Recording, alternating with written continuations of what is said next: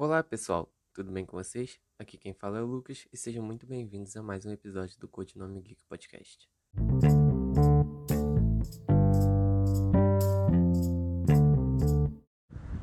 É, para o episódio de hoje eu queria começar a falar mais especificamente de filmes.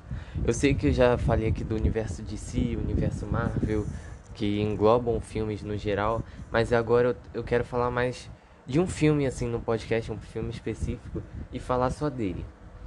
É, antes de entrar nesse assunto, eu gostaria de pedir desculpas se tá um barulho, como sempre aqui é, e tudo mais. Gostaria de falar também, se você está ouvindo e quiser participar como convidado, vá lá no meu perfil no Instagram, codinome.geek, para é, falar comigo e a gente debater e poder trazer um assunto aqui maneiro para o podcast. Que eu acho até muito mais interessante é, um podcast com alguma pessoa que torna mais dinâmico, torna mais legal do que uma pessoa ficar aqui como eu falando sozinho. Não é que eu não gosto, eu, eu gosto muito, mas é muito legal também ficar conversando e debatendo com outras pessoas. Mas vamos lá. É, o filme de hoje que eu queria falar era de Mulher Maravilha 1984. É, eu assisti esse filme há umas duas ou três semanas, mas eu tava pensando, já que agora vai, é, dia 18 de março vai sair Snyder Cut, eu gostaria de falar um pouco de, desses filmes, assim. Por mais que Mulher Maravilha 1984 não tenha nada a ver com a, o filme da Liga da Justiça que vai sair, eu acho que seria legal já começar por esse filme. E é isso. É... Eu também, eu também até gostaria de falar de outros filmes assim, não, entre aspas, não geeks, né? Que não tem a ver com essa cultura pop. Eu não sei se vocês sabem, mas é, Forrest Gump provavelmente é o meu filme favorito da vida, sem contar esses filmes de heróis, assim. É, eu sou apaixonado pelo filme do Forrest Gump e eu até gostaria de falar dele aqui. Se vocês acham legal, comenta, é, manda lá no, no direct do, do meu perfil do Instagram ou no post que vai, vai sair né, do, do, no Instagram referente a esse podcast de hoje. Então comenta lá se você acha legal também de falar de outros filmes não não necessar não ligados a essa cultura pop, né? Então é isso. É Mulher Maravilha 1984, ele foi lançado, né, no finalzinho de 2020, é, na HBO Max e ele teve todo aquela aquele problema, né? Ele ia sair no começo de 2020, só que teve toda essa pandemia ele foi adiado, foi adiado, queriam botar no cinema, só que acabou que teve que ser lançado no streaming da HBO Max. E o filme, assim, foi um sucesso absoluto. Eu até tava vendo esses dias uma reportagem falando que o filme da Mulher Maravilha trouxe não sei quantos mil assinantes é, pra HBO Max. Então foi, assim, um tiro certeiro, né? Podemos assim dizer. Porque realmente deu certo e trouxe mais, muito mais assinantes pra HBO Max. É, o filme, ele também, quando saiu, ele saiu muito bem avaliado pelo, pelo pessoal lá do Rotten Tomatoes. Só que depois, com o passar do tempo, é, ele foi. Foi. A, a qualificação dele foi baixando e até que ele virou aquele tomate podre, né? Que é quando o filme é meio ruim, é, fica um tomate podre lá no, no site do Rotten Tomatoes. E depois até teve a polêmica lá envolvendo. falando que os críticos estavam realmente é, forçando uma crítica ruim na Mulher Maravilha de propósito e tudo mais, mas enfim. Então, o que eu achei do filme, né? O filme. Antes eu acho que é melhor até falar qual é a história do filme. O filme se passa em 1984, é, é décadas depois do primeiro filme, e. E a, a, a Diana, né? Ela tá. Já tra, ela trabalha, né? Meio que como restauradora de coisas, é, peças antigas e tudo mais. Até que surge um cara, que é, ele é interpretado pelo Pedro Pascoal, que está em busca de uma pedra que pode conceder desejos às pessoas. Que é você tem, você pede um, alguma coisa que você quer muito a ela, só que essa pedra acaba também tirando alguma coisa de você. E o Pedro Pascoal, o, o personagem dele, é, acaba meio que consumindo essa pedra, como se ele virasse essa pedra. E ele acaba concedendo desejos a centenas de pessoas, a milhares de pessoas, é, ao mundo todo e, e vai tirando coisas dele também. E essa é a trama principal. tem, claro que tem a mulher Leopardo, que é uma mulher que até que trabalha com a Diana, é, e ela é, meio que sempre teve, ela sempre era humilde e via a Diana como uma, uma pessoa que ela gostaria de se espelhar, né? É, gostaria de que, queria ser como a Diana e ela acaba, né? Não posso falar muito porque é, senão posso dar muito spoiler, mas essa, essa é a trama principal do livro, do filme. É o que eu, o que eu achei no, do filme. Eu achei que o, filme ele é um clássico assim da sessão da tarde. Eu não, não tô dizendo que o filme é ruim. É, o filme, é, o problema é que a gente é obviamente, né, obrigatoriamente vai comparar com o primeiro filme. O primeiro filme da Mulher Maravilha é foi genial. Eu acho que foi assim um dos melhores filmes de heróis já feitos. O filme assim é impecável, não tem praticamente nenhum defeito, é todo é muito muito bem feito mesmo. Então, é esse é o problema da gente comparar com o primeiro filme. É, porque o primeiro filme foi sensacional e a gente cria uma expectativa pro segundo filme e acaba se decepcionando por estar com uma expectativa muito lá em cima. E é esse o grande problema. Eu achei é, Mulher Maravilha 1984 um filme bom, filme bem legal, só que não. Só que eu fui com uma expectativa tão grande que eu achei que ia ser espetacular assim como foi o primeiro. E acaba não sendo ele acaba sendo bem inferior ao primeiro.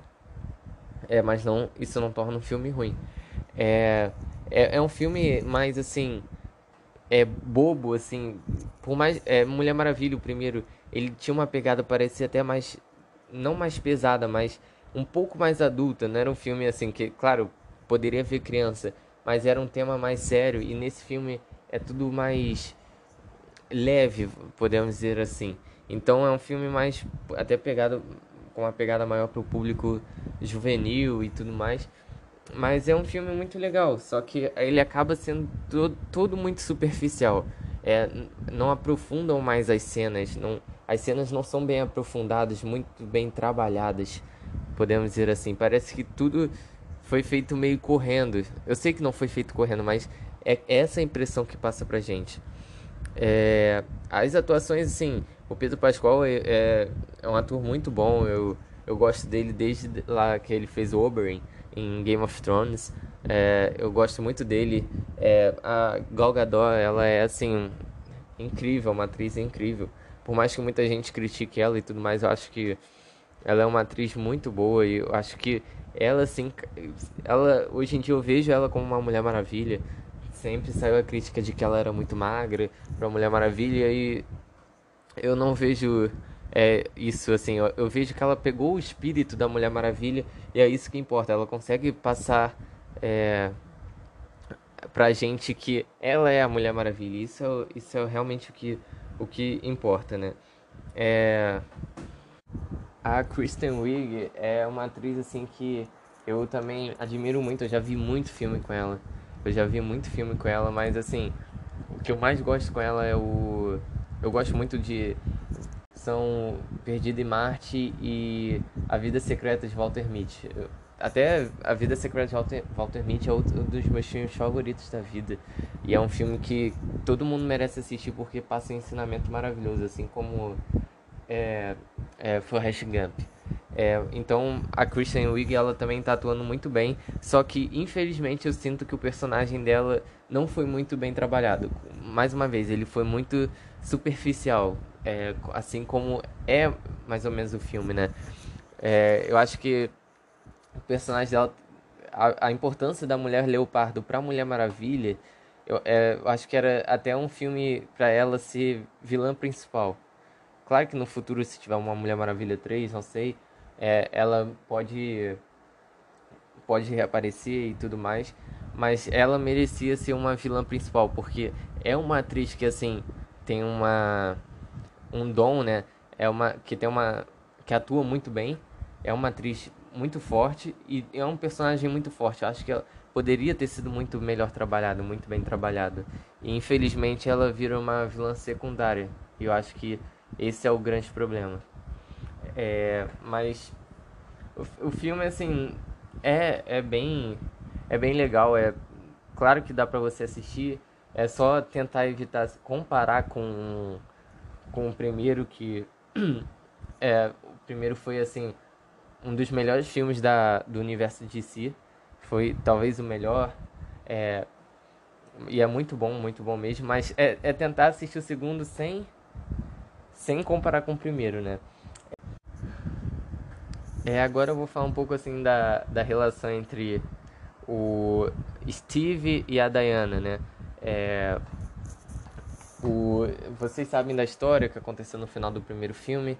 É, a, o Steve ele morreu, é, tirando as bombas lá de perto, é, e ele acabou explodindo no avião. Ele morreu e ele acaba voltando nesse segundo filme. Eu não vou falar como ele volta para não estragar nem nada e pra não estragar nem nada, para deixar a pessoa ver como ele volta. E eu, o que eu, o que eu acho? A Gal Gadot e o Chris Pine, eles têm uma uma química que eu acho muito legal. Eles realmente parece que se dão bem, parece que são amigos fora do, do filme e eles têm uma química que é muito legal e, e isso ajuda muito no filme. Porque existem filmes que você vê um casal e vocês não não acham que rola química entre eles e isso isso acontece nesse filme. O, ele, dá pra ver que os dois têm uma química legal. Isso é muito importante pro filme. Acho que a relação do Steve e da Diana são, é uma relação muito legal é muito muito bonita, né? É, a relação dos dois e eu achei isso eu achei isso um dos pontos fortes do, fi do filme. Por mais que mais uma vez fique superficial um pouco às vezes a relação deles, é, eles têm uma química legal que faz isso ser um dos pontos fortes do filme. Eu acho que isso é muito muito bom mesmo a relação deles, o o quanto os dois se entendem. Eu acho que isso é um muito ponto forte. É, acho que falar das considerações finais é infelizmente o filme é naquela correria, por exemplo, por exemplo, tem tem a parte lá do jato invisível. Cara, foi tudo muito corrido e eu acho que isso não não combinou, isso não ficou legal, tipo, o jato invisível é um marco da Mulher Maravilha e tudo ser muito corrido, é achei que não ficou legal. É, infelizmente não teve um bom aproveitamento da Mulher Leopardo. Ela teve uma. Tudo muito corrido também, assim como foi o filme passa a impressão o tempo todo. E mas tirando isso, eu acho que é um filme bem legal, as atuações de todo mundo estão assim muito bem feitas, estão tão bem legais.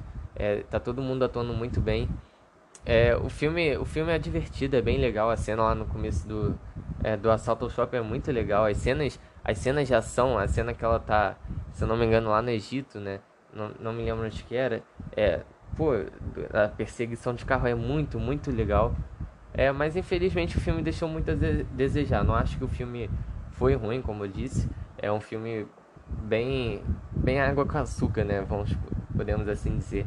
E é, é isso. É agora esperar os próximos filmes da DC.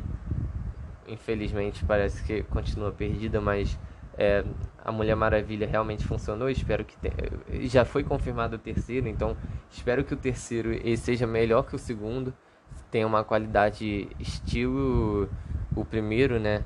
E vamos ver no que vai dar. É, eu acho que é isso, pessoal. Eu espero que vocês tenham gostado. Foi mais um episódio curto. Isso é para compensar o de semana que vem, de, que semana passada é, que saiu com a, com a Luana nos livros da Moon, que foi muito grande. Então tinha que ter um episódio curto dessa vez. Eu espero que vocês curtam.